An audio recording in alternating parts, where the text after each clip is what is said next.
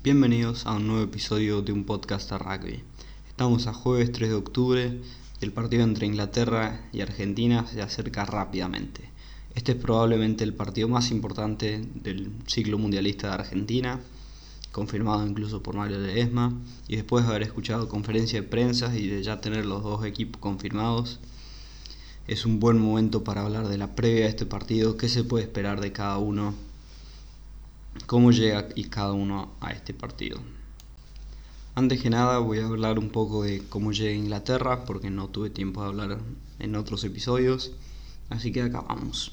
Este es un equipo que vos te das cuenta inmediatamente que está que lo dirige Eddie Jones.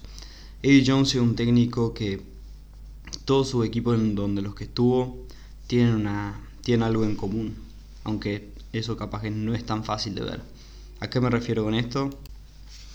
A que este es el cuarto equipo, cuarta selección en la que Eddie Jones está presente como técnico, como asistente. En 2003 estuvo con Australia, ese Australia que pierde la final contra Inglaterra.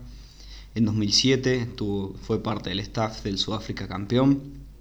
En 2015 estuvo con Japón, perdón, después de 2007 hasta más adelante estuvo con Japón hasta el 2015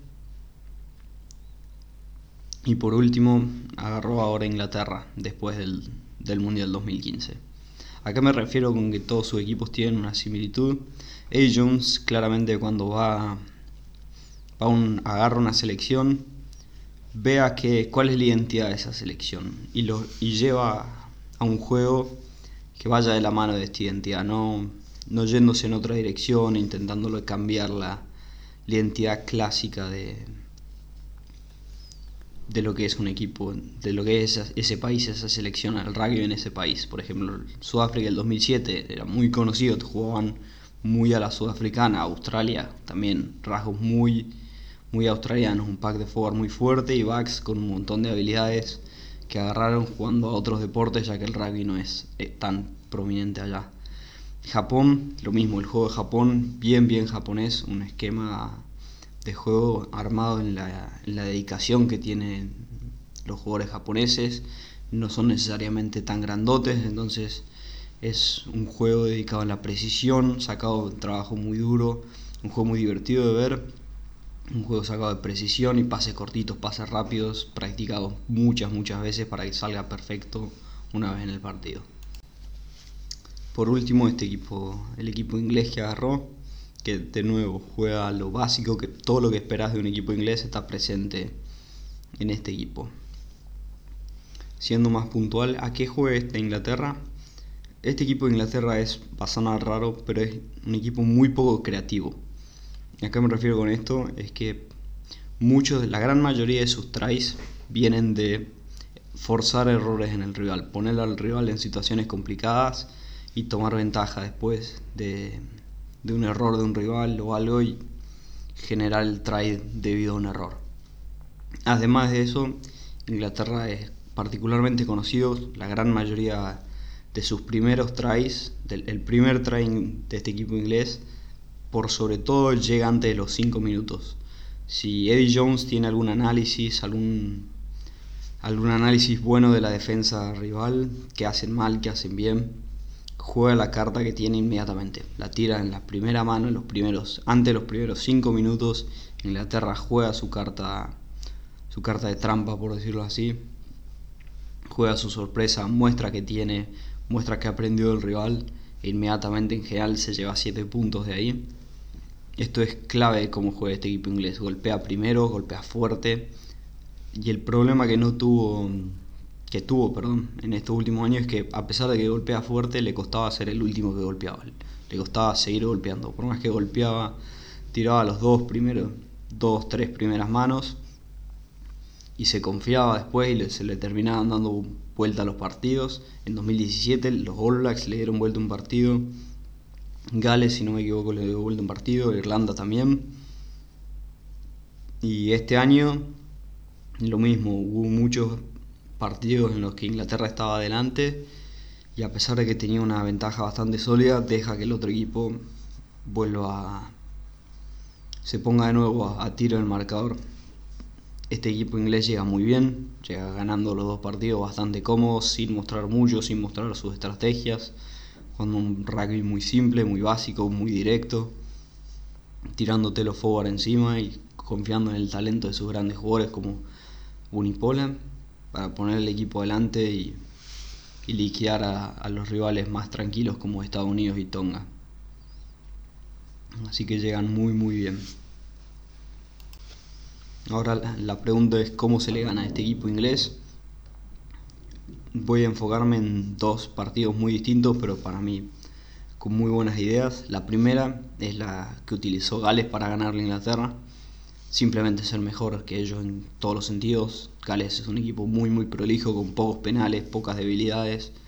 Entonces quisieron dijeron, mira, no, no, tenemos suficientes debilidades y el juego de presión que tiene Inglaterra no funcionó gracias a un partidazo de su número 15 que cada bomba arriba, cada pelota que tiraban al fondo la agarraba bien, solucionaba bien, ningún problema tuvo en ese partido, fue elegido man of the match de hecho en ese partido, porque tuvo un partido excepcional, hizo todo bien y Gales le ganó así, jugando, manteniendo los errores al cero y con un fullback que dejó la vida en la cancha.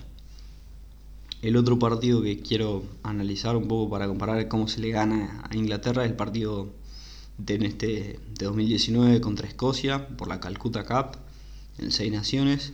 Un partido que termina empatado, una ocasión bastante rara, si no me equivoco terminan 38-38. Inglaterra iba ganando 31-0 en el primer tiempo, dándole una paliza a Escocia, jugaban muy bien, Escocia estaba desorganizado, había muchos errores sin embargo, de repente hay un pilar que le tapa un kick a Owen Farrell y de ahí en la carrera le gana, le gana la carrera en el rebote y termina anotando un muy buen try. Y de ahí Escocia de repente agarró, salió al segundo tiempo a, dejar todo en la cancha.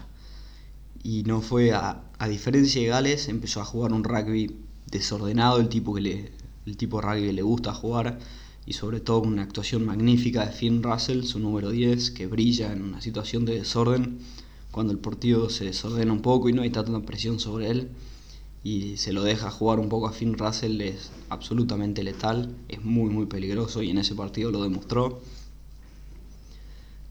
Y lo desordenó completamente Inglaterra en ese segundo tiempo, pasó a ganar, sin embargo, en el último minuto Inglaterra se puede poner puede juntar un poco de, actitud y, orden en su juego para que, para que Ford meta un try en el último minuto para que, para que haya empate en lo que fue probablemente el mejor partido del año hasta ahora. Así que esas son las dos formas más distintas de ganarle a Inglaterra. Una, le desordena su esquema, jugar un, juego cualquiera bien desordenado, metiendo tries por todos lados, con muy buen ataque, que es lo que hizo Escocia para ponerse a tiro en ese partido. O el otro, tener la mínima cantidad de errores, saber que no puedes pifiarle en nada, saber que Inglaterra te va a venir a jugar un juego de presión y ser mejor que ellos en ese juego, hacerte fuerte en ese juego, saber a qué te van a jugar y hacerte fuerte para, para defenderte lo que va a ser un juego muy, con mucha presión encima. Pasemos a hablar ahora un poco de, la, de las dos listas, la lista de 15 de los dos equipos. La Inglaterra es básicamente todo lo que esperaba. La única, si querés, sorpresa, por decir así, es que Jonathan Joseph no esté ni convocado. Pero de ahí es básicamente el equipo estándar, el equipo que todo el mundo esperaba, no hay ninguna sorpresa, el equipo titular de Inglaterra, no hay ninguna duda lo que se podía llegar a pasar, si, si querés, era que Farrell esté de 10 y, y tener a, a Tuliai con o Slade o Jonathan Joseph de centro, pero Owen Farrell de 12 viene jugando mucho, 2018 jugó mucho de centro, 2017, 2019 no tanto, pero de 10 o, o, de 12 la verdad que Farrell juega bien en todos lados, así que no, no hay mucho para hablar ahí. Del lado de Argentina hay bastante para hablar. Primero Julián Montoya, se gana la titularidad después del partido contra Tonga. Montoya es el tryman del torneo, si no me equivoco. Viene, viene muy bien Julián, la verdad que cada vez que entra, inmediatamente es el mejor de los Pumas. Creo que tiene casi un try por partido, es impresionante como cada vez que entra está en una situación de try, tiene mucho try el hooker argentino. Está muy bien, la verdad a mí me gusta mucho, le pone mucha actitud al partido y es un jugadorazo. Me hubiera gustado que tenga más minutos en, en este ciclo, la verdad que al ser suplente de Crevi, siempre ser suplente de Crevi, no, para mí no se le dieron los minutos suficientes para que brille brille como corresponde, que estuvo muy bien. Me, gusta mucho que esté de titular, la verdad. Contento por, por Montoya y contento por el equipo. La verdad que lo necesitaba. Lo otro está acompañado de, Teta Chaparro, Juan Figalo, Guido Petty, Tomás Lavanini, no, está ahí estándar. Un buen duelo en, la, en line de Guido Petty, Toye y Cruz. Lavanini también, duelo interesante en line. Inglaterra tiene un buen line Así que hay que ver si Petty puede robar un par de pelotas. Tercera línea hay un duelo terrible, Tom Curry y Pablo Matera, dos de los mejores seis del mundo. Tom Curry llega en un muy muy buen nivel, viene en un muy buen año, la verdad que está muy muy sólido. Pablo Matera en el Mundial no estuvo tan bien, pero es claramente uno de los mejores jugadores de los Pumas. Sam Underhill contra Marcos Kremer con la 7. Buen duelo de 7. Marcos Kremer viene bien, tiene que mejorar un poco en pescar la pelota. Sam Underhill es un 7 clásico, es lo que hace todo lo que esperas de un 7, te hace pelota lenta, te molesta, te taclea a todos, te roba mucha pelota, ah, que concede ah, recibe muchos penales y concede, hace que el rival tenga muchos penales, es lo que esperas de un 7, eres un 7 estándar, de, muy, primer nivel, gran, gran jugador Sam Underhill, ojos en él siempre. Eh, Billy Bunipola en el 8, Javier Ortega Decio del lado argentino. Ahí hay un, duelo de dos jugadores bastante distintos. Ortega Decio últimamente no, es tanto ball carrier, no es generalmente el que lleva la pelota para adelante. Billy Bunipola sí, es el tipo, es uno de los fuertes ball carriers de, Inglaterra. El tipo agarra la pelota y siempre va para adelante, siempre rompe un tackle, siempre gana metros muy difícil de pararlo a Billy Buripola, gran jugador. Después de 9, Tomás Cueli, 10, Benjamín Rapilleta. Buen duelo entre Cueli y Ben Youngs. Cueli no está en un buen momento, no viene jugando bien, así que tiene que. Va, va a tener que jugar un buen partido, sobre todo el box kick. Si no tiene un buen box kick, box kick perdón, va a haber problemas para Argentina o va a tener que patear todo Urdapilleta, lo cual es, es una de nuevo un peso bastante fuerte. George Ford viene en un buen momento. No es Farrell, pero es un muy buen 10.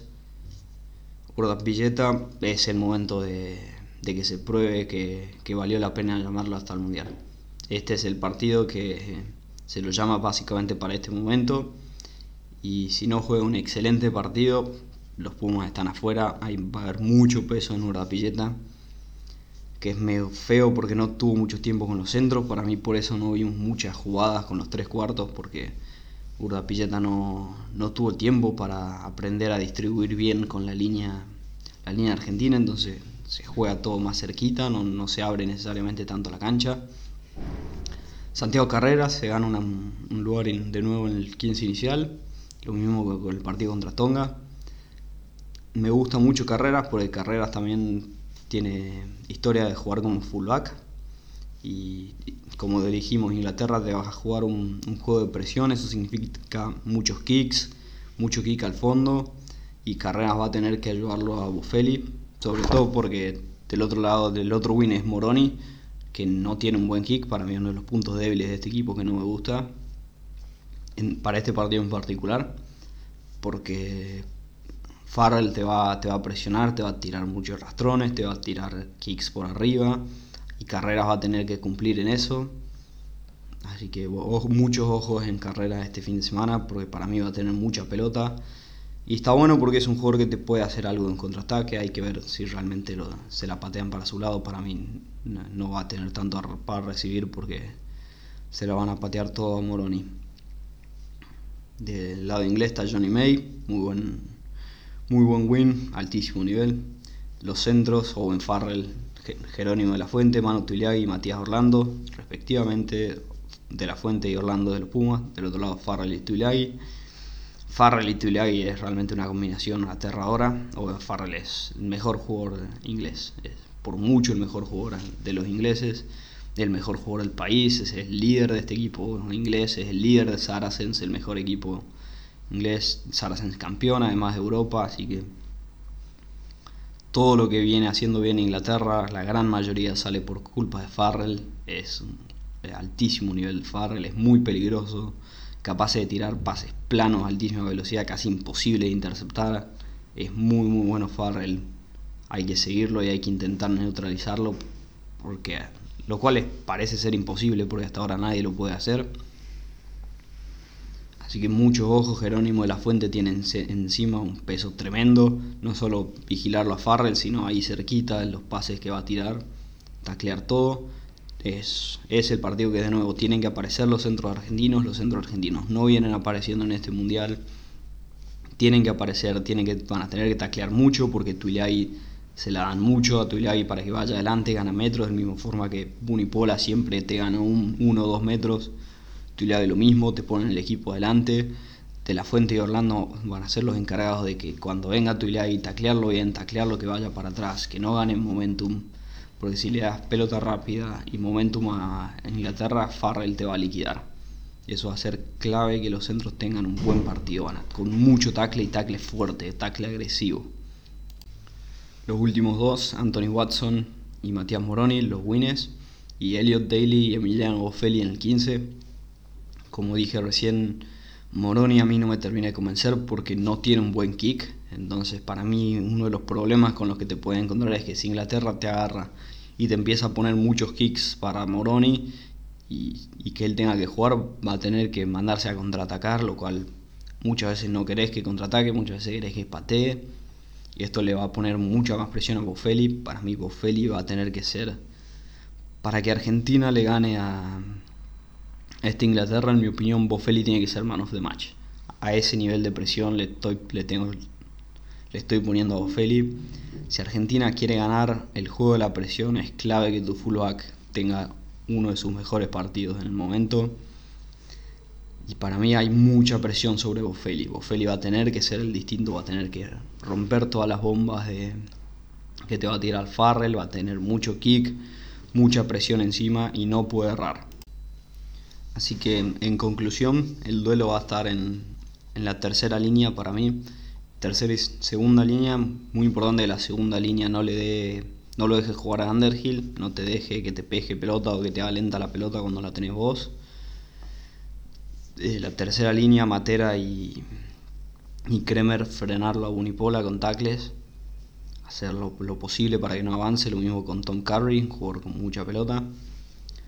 El duelo de los nueve con Box Higgins. Ben es un tremendo 9, a mí me gusta muchísimo cómo juega, uno de mis, uno de mis medios crown favoritos para ver jugar, siempre, siempre me gustó mucho. Cubeli tiene que, tiene que ponerse, ponerse la camiseta en serio ir a jugar en serio. Urdapilleta, mucha presión sobre Urdapilleta.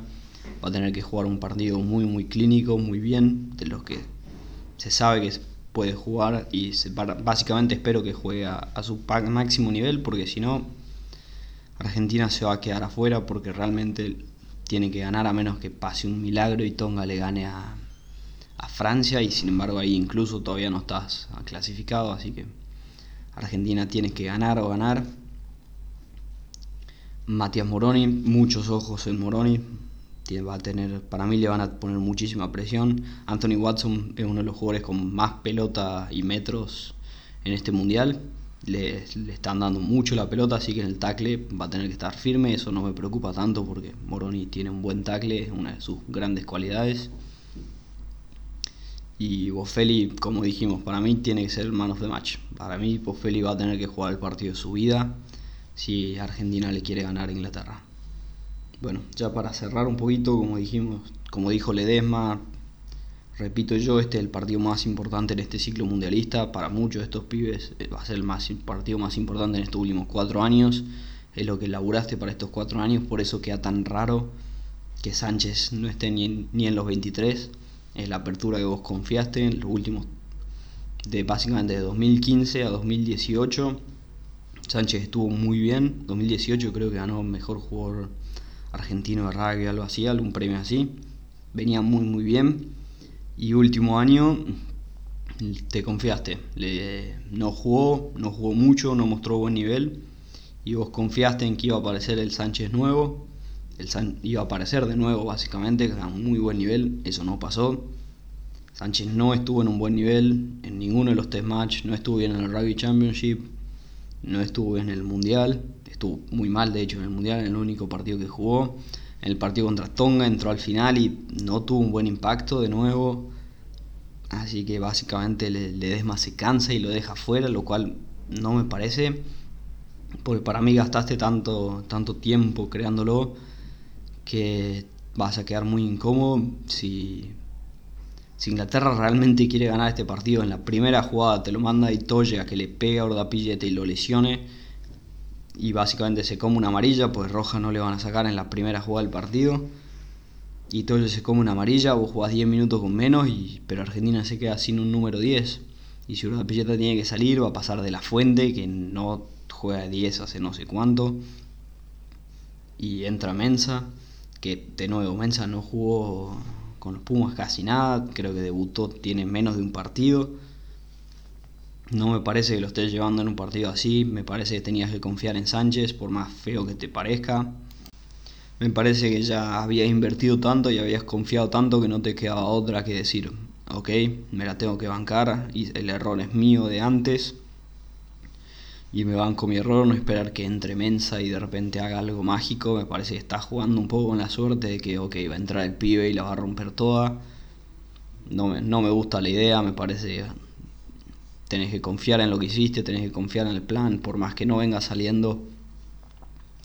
Con esto además para mí mentalmente lo liquidas a Sánchez, o sea que si pasás más adelante Sánchez de nuevo va a seguir liquidado porque no lo metiste ni lo llamaste para el partido más importante de los cuatro años. Así que me parece que a Sánchez lo estás liquidando mentalmente y estás básicamente intentando ganar el partido contra Inglaterra para ir a perder después con Gales en cuartos de final. No, no estás no estás armando un plan de juego ni, un equipo que vaya a ganar algo, un torneo. Estás yendo a ganar un partido muy específico y estás sacrificando mucho para ganar un partido sin darte cuenta lo que estás dejando atrás para mí hay un, hay un error de Ledesma ahí, pero bueno, es lo que hay. de nuevo, el problema es llevar dos días a que jueguen exactamente lo mismo, es muy difícil variar y ver cuándo, uno mejora tanto, porque capaz que, por más que sí, Sánchez le debería haber dado un poco de aire nuevo. En el partido contra Tonga hay una realidad que Sánchez y Urdapilleta tienen un juego bastante similar. Entonces cuando entran el partido sigue bastante igual porque los dos son parecidos. Entonces el error sale de no llevar a, dos 10 distintos, estás llevando dos 10 que juegan de exactamente lo mismo. Lo de Moroni lo mismo, el problema era que se ponerla a Delgui era la otra opción, Delgui tampoco tiene la mejor patada del mundo, si estuvo bien dentro de todo en Jaguares, no nada excepcional, pero tampoco fue malo. No, no sé cómo venía con el tackle, no, no tuvo mucho tiempo, así que es medio arriesgado ponerlo a Delgui, pero creo que para este partido me hubiera gustado un poco ponerlo a Moroni por, por Delgui. Pero dentro de todo, bien. La verdad que, es, lo mejor que para mí que puede hacer con este equipo. Vas a tener que jugar el partido. La verdad, estoy un poco decepcionado con estos Pumas. Para mí estás intentando. Estás enfocándote mucho en ganar partidos. se hablaba de cómo la Inglaterra está pensando en la semifinal, en la final, del, porque es un equipo armado para ganar el Mundial. Este equipo de los Pumas está armado para ganar partidos, que no, no me parece. Esto es un error técnico, un error que viene por otro lado, pero ya cuando pase el Mundial voy a hacer un video hablando, un, perdón, un episodio hablando puramente y exclusivamente de eso. Pero hay chance que los Pumas le ganen, ah, después de todo esto, de este bajón. ¿Hay chance que los Pumas le ganen a Inglaterra? 100%. Yo creo que los Pumas le pueden ganar, están al nivel de ganarle a cualquiera. Pero volvemos a una frase que no me gusta decir, vas a tener que tener un muy buen día, vas a tener que estar en tu mejor momento mostrando un excelente rugby. Inglaterra es un equipo que te va a golpear, te va a golpear primero, va a estar probablemente uno o dos tries abajo antes del primer tiempo y vas a tener que, que pelear es un partido que en general lo vas a arrancar cuesta arriba. De entrada Inglaterra te va a golpear primero por algún técnico, es lo que hacen, es parte esencial de este, este equipo inglés, lo hace contra los All lo hacen contra, contra Gales, lo hacen contra Irlanda Y si ellos lo pueden hacer contra esos equipos de gran, gran nivel, probablemente lo, lo van a hacer contra vos. Así que va, esperar, arrancar. Yo creo que lo mejor que puede hacer Ledesma es mentalizar a este equipo que van a arrancar perdiendo 14-0 o algo por el estilo. Mínimo 7-0. Vas a arrancar perdiendo 7-0. Asumí que en este partido vos arrancás 7-0 abajo del minuto 0 y jugalo así. Jugalo a que tenés que levantar el resultado todo el tiempo. Porque esto es lo que hace este equipo inglés y está en vos demostrar que puedes que puedes levantar un, un partido cuesta arriba. Se le puede ganar 100%. Yo creo que este equipo, los Pumas tienen lo necesario. Hay equipos, hay jugadores. Tenés jugadores de primer nivel, tenés que salir a demostrarlo. No lo demostraste hasta el Mundial. Es el partido más importante del año. Los Pumas en partidos importantes se hacen fuertes. Nos gusta jugar con presión. Con toda la presión del mundo este equipo se hace fuerte. Así que hay que ver. Para mí va a ser un partidazo. Realmente vale la pena verlo. Bueno, muchas gracias por escuchar acá. Considera darle un like, un buen rating, seguir, suscribirte donde sea que lo estés escuchando. Estamos, estamos disponibles en cualquier lugar donde quiera escuchar podcast. Spotify, Google, Google Podcast, Apple Podcast, Castbox, lo que se te ocurra. Estamos en casi todos los lugares donde quieras escuchar un podcast. Muchas gracias por escuchar este episodio de un podcast de rugby.